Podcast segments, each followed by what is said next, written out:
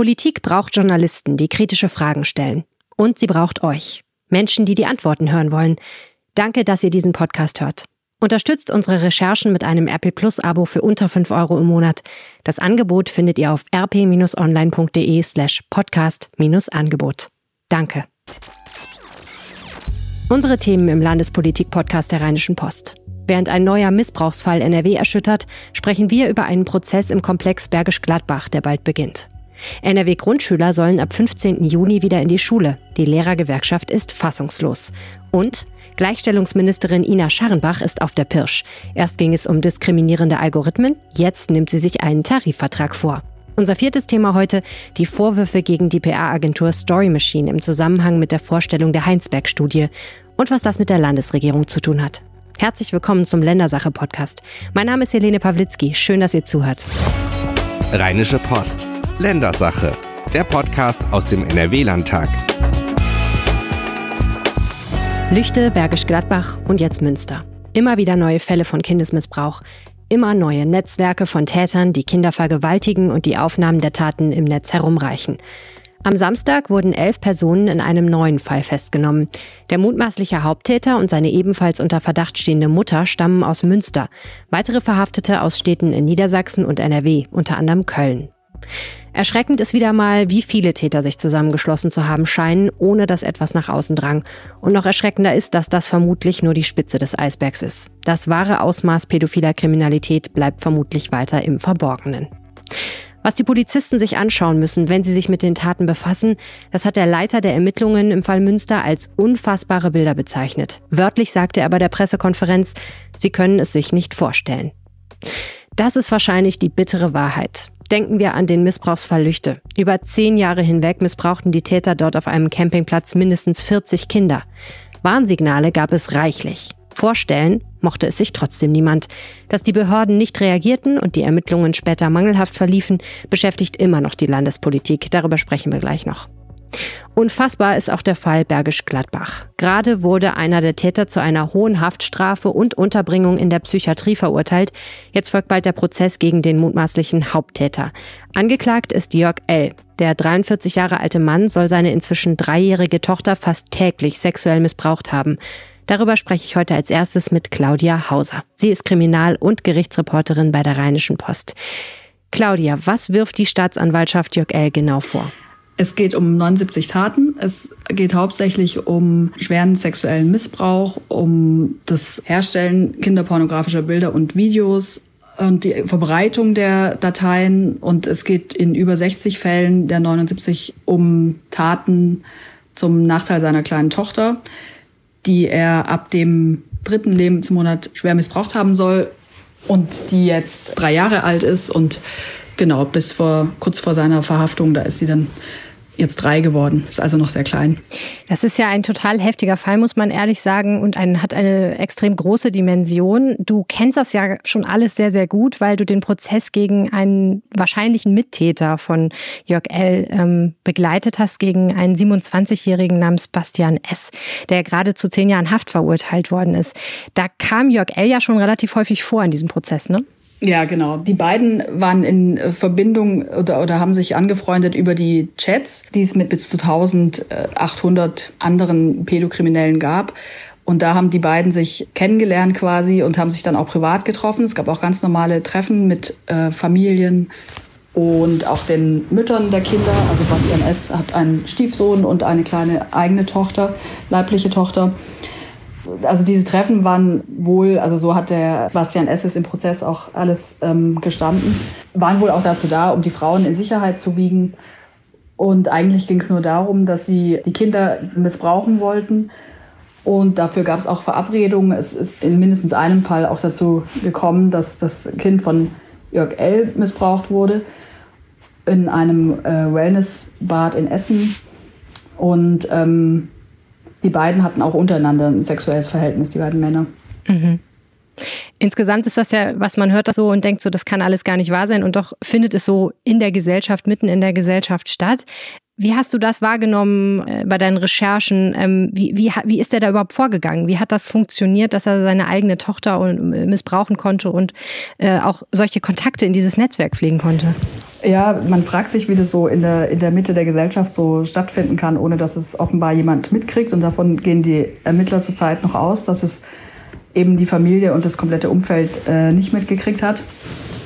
Äh, bei Bastian S. war es so, dass der kleine äh, Stiefsohn, der war dann inzwischen schon fünf und der hat seiner Mutter irgendwann was erzählt und die wurde dann aufmerksam und hat auch richtig reagiert. Ja, man fragt sich, wie es funktioniert und auch wie die, wie die überhaupt darauf kommen, solche, solche Chats und solche Gruppen zu finden. Aber ähm, offenbar gibt es da Kanäle, das weiß ich jetzt aber auch nicht genau, ähm, wie man die findet. Wir wollen auch keine Anleitung geben, genau. Wir wollen auch keine Anleitung geben. Ja, es, es gibt jetzt hier allein in NRW ja etliche Festnahmen in dem ganzen Komplex. Und es sind äh, etliche Väter darunter, die ihre eigenen Kinder auch missbraucht haben sollen. Und das ist das Ungewöhnliche und Erschreckende, weil eigentlich ist es oft so, dass es eher die Stiefväter sind und eben nicht die leiblichen. Ja. Wie hat Jörg L. seine Taten vor sich selber und vor den anderen Menschen oder Männern in diesem Netzwerk erklärt? Wie begründet er das? es ist so immer der Tenor ähm, insgesamt in, in dem Kreis, dass, ähm, dass sie mit den Kindern nur machen, was sie auch zulassen und was sie wollen und nicht weitergehen. Und dass man dann, also man versucht, die Kinder ähm, sich so zu erziehen, sozusagen, dass sie irgendwann äh, von alleine sexuelle Handlungen wollen. Und die ähm, pädophilen Täter in dem Netzwerk, die, die sollen sich halt ähm, auch eingeredet haben, dass, dass Kinder eben auch sexuelle Gefühle haben und dass die Gesellschaft im Grunde nur nicht weit genug ist, das zu begreifen. So in dem Sinne. Mhm. Ja. Und ist da was dran? Also stimmt das, dass sie nur so weit gegangen sind, wie die Kinder das wollten? Nee, das haben sie vor sich selbst halt so gerechtfertigt. Aber so ein kleines Kind kann ja gar nicht sagen, was, was, was, was es will und was nicht. Also die waren ja wirklich sehr klein. Das ist auch das Schlimme an dem Fall. Erst ein paar Wochen alt, drei Monate. Und ähm, es gibt halt ähm, offenbar Beweise auch in den Videos. Es gibt, das ist, das ist halt auch die erdrückende Beweislast, dass es halt natürlich ganz viele ähm, Dokumentationen gibt, Videos, Bilder des Missbrauchs. Und ähm, da sieht man wohl auch, dass, es, dass das Kind auch Nein und Aua schreit und es ist eben auch irgendwelche Abwehrbewegungen macht und, und eben natürlich nicht äh, möchte, was der Vater macht. Unabhängig davon ist natürlich klar, dass in jedem Fall sexuelle Berührungen eines Kindes strafbar sind, also unabhängig von der Frage. Ja. Was erwartest du jetzt für den Prozess? Also das ist schon ein relativ hartes Urteil in, in Kleve also, oder vom Landgericht Kleve. Gegen Bastian S., ja. Mhm. Gesprochen worden gegen Bastian S. Also er kommt, ähm, er soll auch in die Psychiatrie kommen, ist jetzt allerdings auch Revisionen eingelegt worden, also das Urteil ist noch nicht rechtskräftig. Aber ähm, es ist schon eine relativ hohe Strafe für jemanden, der nicht vorbestraft ist. Zehn Jahre plus ähm, Psychiatrie. Also das ist so, dass, dass man so schnell aus der Psychiatrie nicht wieder rauskommt bis zu 20 Jahre durchschnittlich dauert es, jemanden zu therapieren, der ähm, pädophiler Täter geworden ist. Also er wird sehr lange wegbleiben und sowas ähnliches ähm, könnte ich mir jetzt auch für Jörg L. vorstellen, weil er auch noch eine ganz andere Vorgeschichte hat und da wohl noch mehr vorgefallen ist. Das wird der Prozess dann alles zeigen. Ja, ein Unterschied ist, glaube ich, Bastian S. hat gestanden, äh, Jörg L. schweigt bisher, oder? Ja, genau, er schweigt noch und ähm, hat aber geholfen, den Ermittlern ähm, bei der Identifizierung einiger Chatpartner. Die haben aber auch noch nicht alle identifiziert, also das läuft alles noch. Ja. Aber er sagt zu den Vorwürfen noch nichts. Vielen herzlichen Dank, Claudia Hauser. Gern geschehen. Der Prozess gegen Jörg L. soll am 6. Juli vor dem Kölner Landgericht eröffnet werden. Und dieser ganze Komplex Missbrauchsskandal in Nordrhein-Westfalen hat ja mit Lüchte auf jeden Fall schon mal Einzug in die Landespolitik gehalten, das Thema. Kirsten Bialdiger, ähm, der Untersuchungsausschuss zur Lüchte läuft ja noch. Weißt du, ob da sowas wie jetzt die Vorfälle in Bergisch Gladbach und die neuen Ermittlungen da auch eine Rolle spielen? Ja, allenfalls indirekt. Hallo erstmal. Hallo. Also allenfalls indirekt. Ähm, dass der Untersuchungsgegenstand ist äh, tatsächlich der Fall in Lüchte. Und ähm, das war auch der Fall, der dem Innenminister Herbert Reul gezeigt hat, wie groß das Problem eigentlich ist. Er hat mehrfach selber gesagt, er hat es die Dimensionen jahrelang unterschätzt. und hat jetzt auch eine eigene hm. Abteilung im Innenministerium beziehungsweise eine Taskforce gegründet, um sich verstärkt um dieses Thema zu kümmern. Ja. Aber im Untersuchungsausschuss werden eben die Vorgänge in Lüchte aufgearbeitet und äh, einiges lässt sich dann im Nachhinein sicher auch äh, übertragen und äh, hoffentlich auch Verbesserungen ableiten im Hinblick auf die Jugendämter und die Zusammenarbeit mit den der, der Jugendämter untereinander und der Behörden untereinander, der Informationsaustausch. Also da gibt es schon deutliche Hinweise, dass da einiges zu verbessern ist. Mhm. Ja, und die, der Auslöser waren ja für diesen Untersuchungsausschuss war ja tatsächlich auch die Tatsache, dass da äh, zutage kam, dass etliches schiefgelaufen ist bei den Ermittlungen und so, ne? Genau. Mhm. Ja, ja. Erschwerend kam ja da auch noch hinzu, dass dann äh, zwei unterschiedliche Bundesländer involviert waren, Niedersachsen mhm. und Nordrhein-Westfalen und äh, der äh, Dauercamper, der ja inzwischen verurteilt ist, ähm, der äh, hat seinen Wohnort auch zwischenzeitlich mal gewechselt, beziehungsweise der Wohnort seines Pflegekindes hat, hat sich verändert. Und dadurch ist das mhm. Ganze auch noch dann verkompliziert worden. Und leider ist es aber so, dass viele ähm, niedersächsische Zeugen sich nun nicht äußern, in Nordrhein-Westfalen, weil sie sagen, äh, sie haben gar keine Auskunftspflicht hm. vor einem Gremium des Nordrhein-Westfälischen Landtags. Verstehe. Also dann Behördenmitarbeiter aus zum Beispiel dem Raum Osnabrück, da in der ja, Nähe war das ja. Ne? Ja, genau. Hm, verstehe. Hagel, okay. ha, ähm, Hameln, Piemont ist es, ja. Mhm. Ja. Ja. Ja, ein schwieriger Komplex.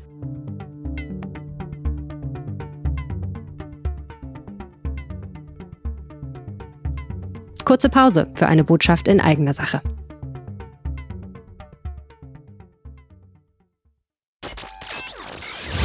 Nachrichten aus Politik und Gesellschaft zum Hören. Die bekommt ihr bei uns. Jeden Morgen wecken wir euch mit einem Update zu allem, was in der Region und dem Rest der Welt gerade wichtig ist. Den Rheinische Post Aufwacher findet ihr überall, wo es Podcasts gibt. Abends lesen wir euch unsere besten Geschichten vor. Die RP Audioartikel gibt es exklusiv für Abonnenten. Schaut vorbei auf rp-online.de slash Audioartikel. Es gibt brandheiße Nachrichten. Äh, die Grundschüler in NRW sollen ab 15. Juni wieder täglich in die Schule, Kirsten. Eine Revolution. Heftig. Das kann man ja gar nicht glauben. Genau, ist ja irrsinnig. Täglich in die Schule gehen. Wo gibt's denn sowas? Ich nehme aber trotzdem an, von Montags bis Freitags ist gemeint. Und nicht auch noch sonst was Sonntag. Wer weiß, wer weiß. Äh, nein, nein, Scherz beiseite. Also wirklich Montags bis Freitags, ja. Hm? Mhm, äh, wie kommt das denn jetzt auf einmal so plötzlich?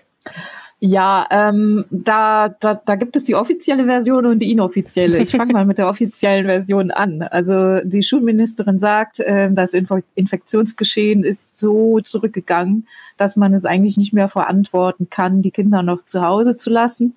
Ähm, ein weiterer Grund ist, dass Untersuchungen zunehmend darauf hinweisen, dass gerade jüngere Kinder nicht ansteckend oder kaum ansteckend sind und äh, auf Nachfrage hat sie aber diese Untersuchungen nicht benannt. Und es gibt eben ja auch immer noch die äh, Studie von Herrn Drosten aus Berlin von der Charité, der das nicht sagt. Also der sagt, es gibt da keine Hinweise, dass Kinder weniger ansteckend sind.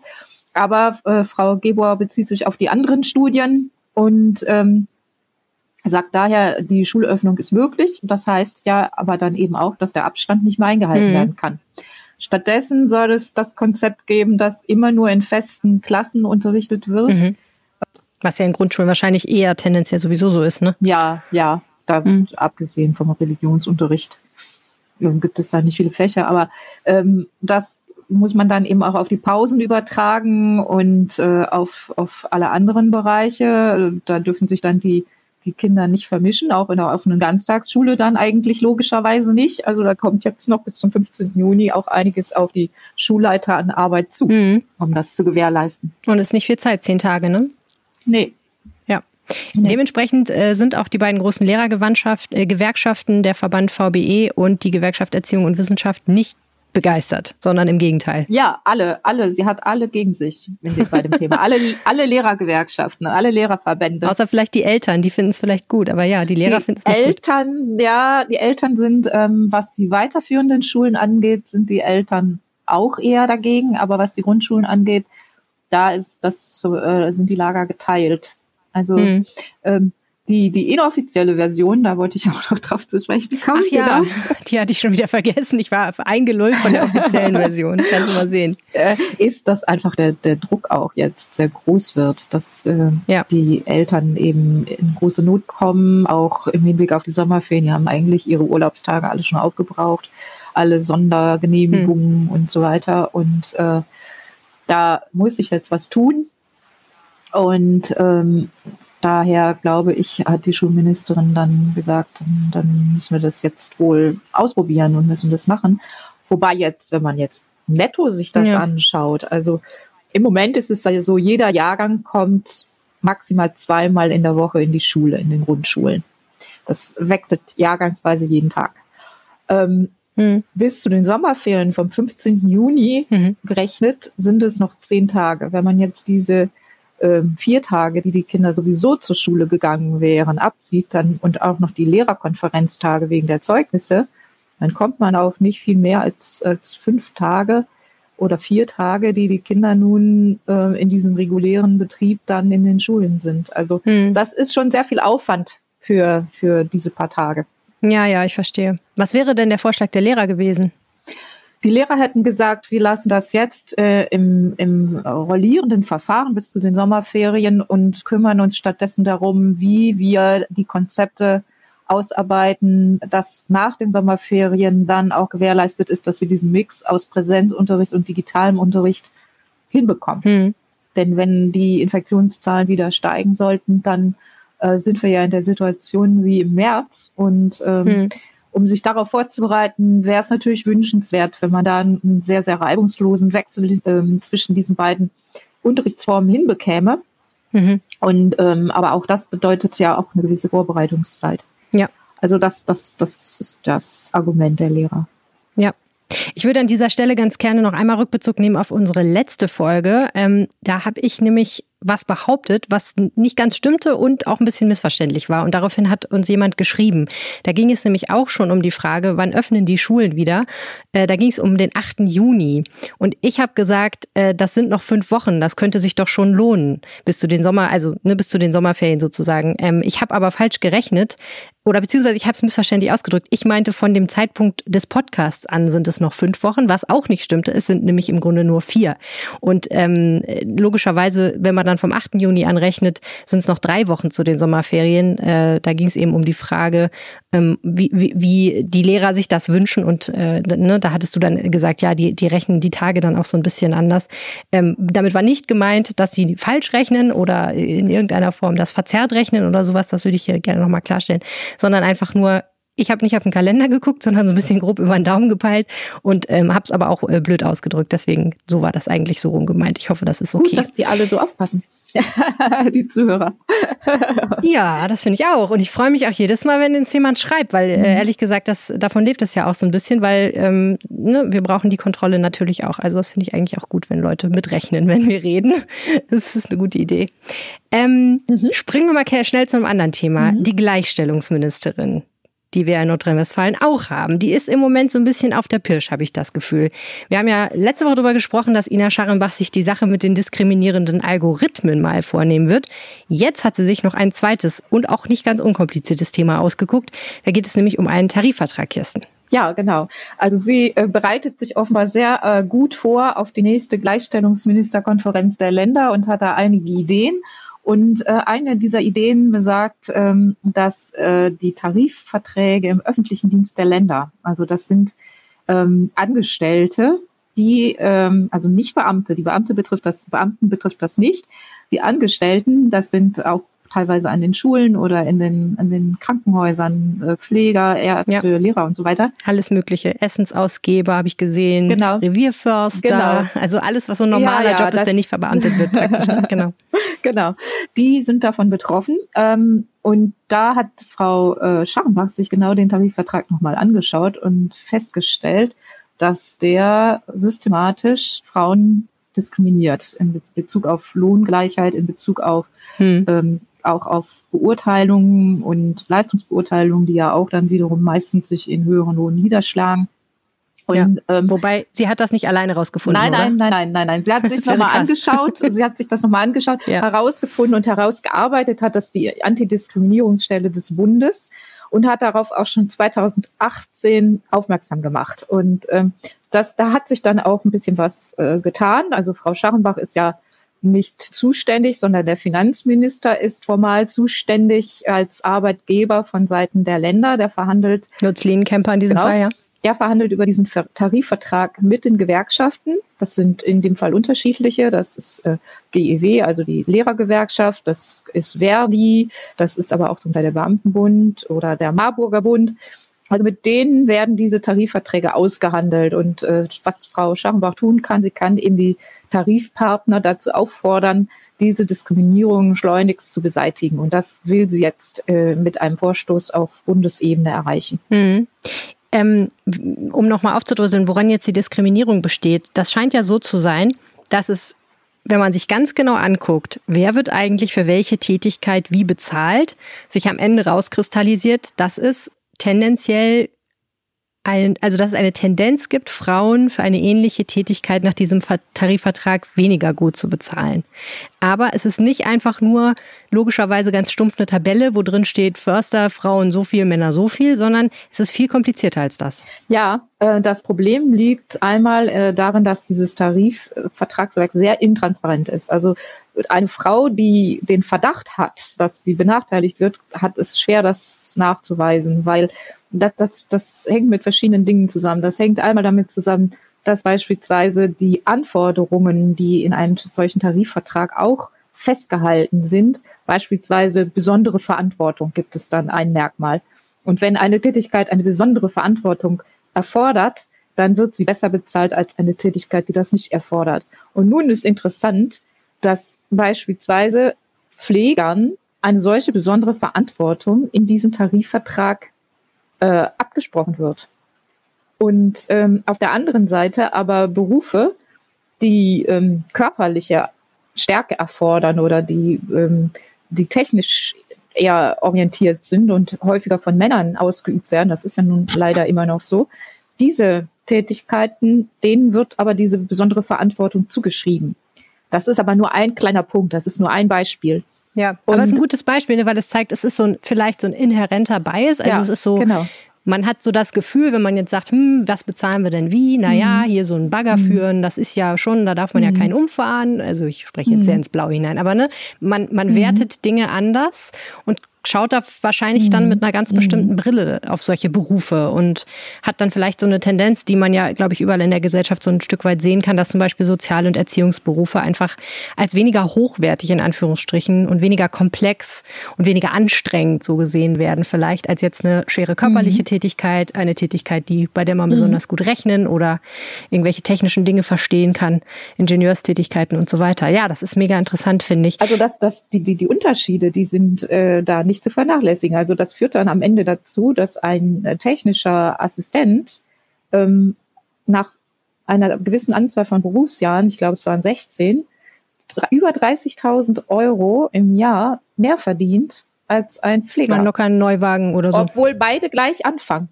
Mit einem gleichen Einstiegsgehalt. Ja, und das ist natürlich verrückt. Insbesondere wenn man bedenkt, dass wir ja wollen, dass Leute mal Pfleger werden, mal wieder. Absolut. Nun hat sich, das muss man jetzt zur Ehrenrettung sagen, auch schon ein bisschen was getan. Die, diese Studie ist ja von 2018 ähm, und es ist, sind die Tarifverträge in einigen Punkten auch zugunsten der Pfleger nachgebessert worden. Aber die Ministerin sagt eben, das reicht bei weitem nicht aus und die Tarifverträge sind immer noch nicht diskriminierungsfrei und sie verstoßen gegen Artikel 3 des Grundgesetzes. Hm. Und vielleicht letzter Punkt dazu, der mich noch interessiert. Sie stellt sich damit, hast du ja schon gesagt, letztendlich so ein bisschen auch gegen ihren Kollegen, den Finanzminister Lutz Lehnenkemper, oder wie ist das zu verstehen? Und sagt, jetzt mach mal. Ja, also sie, das ist, das ist ein bisschen pikant dabei tatsächlich, dass sie äh, da diesen Konflikt nicht scheut und ähm, die beiden dann vielleicht auch erstmal noch ein Thema haben. Ja, ja ich meine, kann man ja mal haben. Kann man ja mal auf der Wiese vorm Land erklären. Nee, aber muss man ja auch mal an dieser Stelle sagen, ist ja auch eine gute Sache, dass das kein Tabu ist in irgendeiner Form. Ja, das, so ist es positiv gewendet. Andererseits könnte man natürlich sagen, es ist schon unglaublich, dass im Jahr 2020 immer noch, äh, noch keine äh, Entgeltgleichheit zwischen äh, Männern und Frauen herrscht und dass es noch solche eklatanten Unterschiede gibt und überhaupt Tarifverträge gegen das Grundgesetz verstoßen können. Ja. Ich denke immer, das ist so ein bisschen vergleichbar mit dem Frauenwahlrecht. Äh, ja. Wir, uns kommt es uns kommt es auch sehr merkwürdig vor, dass Frauen mal nicht äh, gleichberechtigt äh, wählen durften Wahrscheinlich ist es in 100 Jahren ähnlich. Dann sagen wir, wie konnte das nur sein, dass Frauen nicht genauso bezahlt werden für die gleiche Arbeit wie Männer? Hm. Ja, aktuell muss ich sagen, ich, ich, ich wäre froh, wenn ich mal wieder überrascht wäre von sowas. Ähm, wir müssen noch einmal einen ganz kurzen Blick ähm, auf eine ganz interessante Geschichte rund um die Agentur Story Machine werfen zum Abschluss. Wir erinnern uns alle noch dunkel an Anfang Mai. Das erscheint ja jetzt, weil so viel passiert ist in der Zwischenzeit, so als wäre es tausend Jahre her. Aber damals äh, stellten Wissenschaftler rund um den Bonner Virologen Hendrik Streeck die vorläufigen Ergebnisse einer Studie vor, die sie im Kreis Heinsberg getätigt hatten. Da haben sie genauer hingeguckt, wie eigentlich Menschen sich mit dem Coronavirus infiziert haben, wie der genau übertragen wurde, wie viele Menschen immun geworden sind nach einer Erkrankung und so weiter und so fort. Und äh, es war sehr eilig, offensichtlich diese Ergebnisse zu präsentieren. Es ist ja auch nicht unbedingt Usus, dass Studienergebnisse schon deutlich bevor alle Proben ausgewertet worden sind, präsentiert werden. Aber man kann sich vielleicht zurückdenken an Anfang Mai. Da drängte so ein bisschen die Zeit. Politisch war das so, dass immer die Frage war, hm, wie lange leben wir jetzt noch mit diesen relativ harten Schließungsbedingungen? Wir mussten alle irgendwie zu Hause bleiben und durften fast gar nichts im Vergleich zu heute so.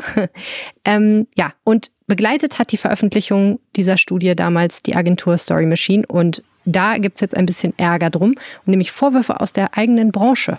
Ja, es gibt ein äh, Selbstkontrollorgan, das nennt sich PR-Rat. Also das ist vergleichbar mit dem Presserat oder dem Werberat.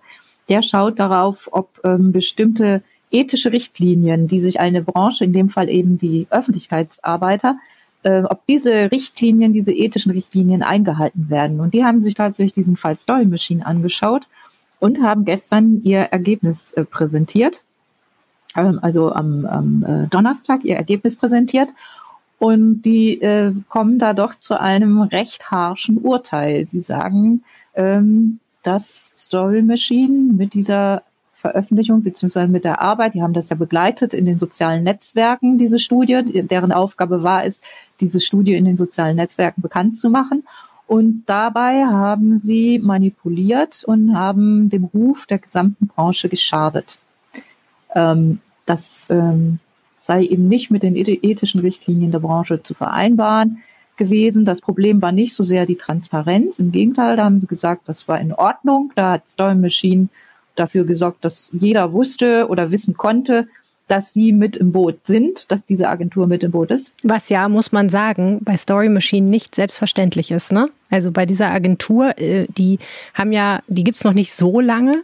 Die gehört einem ehemaligen Bildchefredakteur namens Kai Diekmann und einem einem Sportmanager namens Michael Rons. Und ähm, zu dem Konzept gehörte auch ganz lange, dass sie ein großes Geheimnis darum gemacht haben, für wen sie eigentlich tätig sind und an welcher Stelle sie zum Beispiel Social-Media-Kampagnen gemacht haben. Also es war nicht immer so, dass da Story Machine drauf stand, sondern ganz oft war das auch so, dass sie gesagt haben, nee, wir verraten aber nicht, für wen wir alles arbeiten. In dem Fall war das eben nicht zu beanstanden. Also mhm. bei, bei dem vorliegenden Fall, da war vielmehr zu beanstanden, dass ähm, eigentlich die Aufgabe darin bestanden hätte, so hat das der PR-Rat gesagt, ähm, diese Studie, diese wissenschaftliche Studie ähm, vernünftig und, und ähm, ja im Lichte der wissenschaftlichen Erkenntnisse zu präsentieren. Und es ist aber ähm, deutlich geworden, und da bezieht sich P der PR-Rat auf Schreiben, die an potenzielle Spon Sponsoren gegangen sind.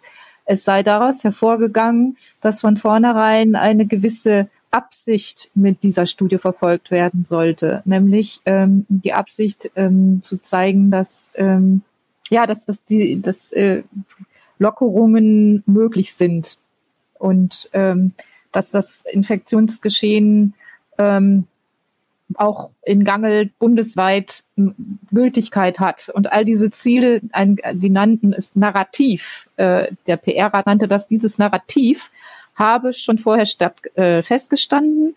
Und ähm, daher sagen sie, das war völlig unangebracht und, äh, und entspricht nicht, entspricht dem, was eigentlich PR nicht sein soll. Aber diese Zwiebel würde ich ganz gerne mal ganz kurz mit dir häuten, weil da habe ich seit gestern sehr lange drüber nachgedacht und ich kriege da immer noch einen Knoten im Gehirn von. Mhm. Also, diese Studie wurde vorgestellt. Mhm alle Menschen, die sich irgendwie damit beschäftigt haben und diese Pressekonferenz gesehen haben, oder sagen wir nicht alle, aber einige, haben sicherlich so im Hinterkopf gedacht, aha, die Frage, die sich natürlich jetzt sofort stellt, ist, können diese Ergebnisse irgendwie übersetzt werden in die Lockerungen, für die Ministerpräsident Armin Laschet ja damals schon immer geworben und getrommelt hat. Er war ja immer einer, der gesagt hat, er möchte relativ schnell wieder zurück in eine, Zitat, verantwortungsvolle Normalität. Mhm. Ne? Also der war bekannt als Mr. Lockerung so. Und dann ist natürlich klar, wenn so eine Studie vorgestellt wird und der Ministerpräsident ist anwesend bei dieser Pressekonferenz und beantwortet hinterher die politischen Fragen, was ja auch gut und richtig ist, das hat schon von an sich so ein bisschen so leichtes Geschmäckle und man fragt sich, hm, okay, also das Land ist da offensichtlich involviert. Ich glaube, die haben diese Studie auch gefördert. Das heißt, finanziert, das besteht finanziert, finanziert ja. genau, da ja. besteht ein Interesse daran, auf jeden Fall ja herauszufinden, was sind die Ergebnisse. Und die Frage steht dann ja immer im Raum, okay, sind die Ergebnisse dann auch so, dass sie, dass sie der Landesregierung zum Beispiel politisch nützen und in die richtige Richtung gehen, die sie sich auch wünschen. Also das ist ja sozusagen die eine Schicht der Zwiebel, dass da ja von sich aus schon durch, allein durch die Tatsache, dass es diese Pressekonferenz gab, für mich die Frage im Raum stand, okay, ist das jetzt wirklich komplett neutral? So, ne? Unabhängig von der Frage, ob es das ist oder nicht. Also ich will den Forschern da gar nichts vorwerfen, aber die Frage stellte sich mir einfach. Und dann ist die Frage, so eine, so eine Agentur, die soll ja, PR ist ja letztendlich das Steuern so ein Stück weit von Öffentlichkeitsarbeit. Ne? Also es geht ja nicht darum, einfach nur zu sagen, uns doch egal, präsentiert, was ihr wollt, ihr macht das schon, sondern es geht ja auch darum, die Leute gut dastehen zu lassen, die das gemacht haben, klar zu machen, das sind die Botschaften, die wichtigen, die wir transportieren wollen und so weiter und so fort. Also ist jetzt das Problem, dass sich Story Machine hat erwischen lassen oder ist das Problem, dass Story Machine überhaupt was gemacht hat? Oder ist das einfach nur, wir haben den Eindruck, dass Story Machine das hätte besser machen müssen, damit dieser Eindruck nicht entsteht? Also, weißt du, was mein Problem ist? Ich komme da irgendwie durcheinander. Mhm. Also, der PR-Rat sagt, in dem Fall, weil das so von überragendem öffentlichen Interesse war, natürlich, der PR-Rat hat auch gesagt, es, es ist äh, durchaus legitim, dass man solche ähm, Ziele mit PR verfolgt. Ne? Also, wie du auch sagst, dass man äh, eine bestimmte Richtung verfolgt. Nur in dem Fall, auch auf, aufgrund des überragenden öffentlichen Interesses hätte man das auch transparent machen müssen. Und äh, man und, und es war nicht, es konnte einfach nicht in dem Fall der Anspruch an PR sein, ähm, da irgendeine Richtung damit zu verfolgen, sondern es musste der Anspruch sein, diese Studie so ähm, objektiv ist immer ein schwieriger ja. Begriff, aber diese Studie so ähm, sauber, mhm. so sauber, so seriös wie möglich darzustellen. Ja. Und äh, dem Anspruch, das meint eben der PR-Rat, sei Stone Machine nicht gerecht geworden. Wobei jetzt schon Stone Machine angekündigt hat, wir legen gegen dieses Urteil, es ist, hat eigentlich also keine praktische Bedeutung. Also es gibt jetzt keine Verurteilung dieser Agentur, aber es ist eben schlecht für den Ruf einer Agentur. Und daher hat äh, jetzt Story Machine äh, einen bekannten Anwalt, Christian Scherz, beauftragt, äh, für sie aktiv zu werden und die, der äh, will Rechtsmittel einlegen gegen dieses Urteil des PR-Rats und ähm, führt ins Feld, dass Doll Machine zu diesen Vorwürfen okay. nicht gehört worden sei. Also Art 1, die stimmen nicht, Art 2, wir durften auch nichts dazu sagen und deswegen ja. dürfen die das nicht mehr behaupten. Ja, ja mhm. genau. Na, mhm. bin gespannt, was draus wird. Ja. Gut, das war die Ländersache für diese Woche. Herzlichen Dank fürs Zuhören. Wenn ihr uns was sagen möchtet, schreibt uns gerne eine Mail an ländersache.rheinische-post.de. Ich wünsche euch eine schöne Woche und äh, ja, vielen Dank an Kirsten. Ja, gerne. Tschüss. Tschüss. Mehr bei uns im Netz www.rp-online.de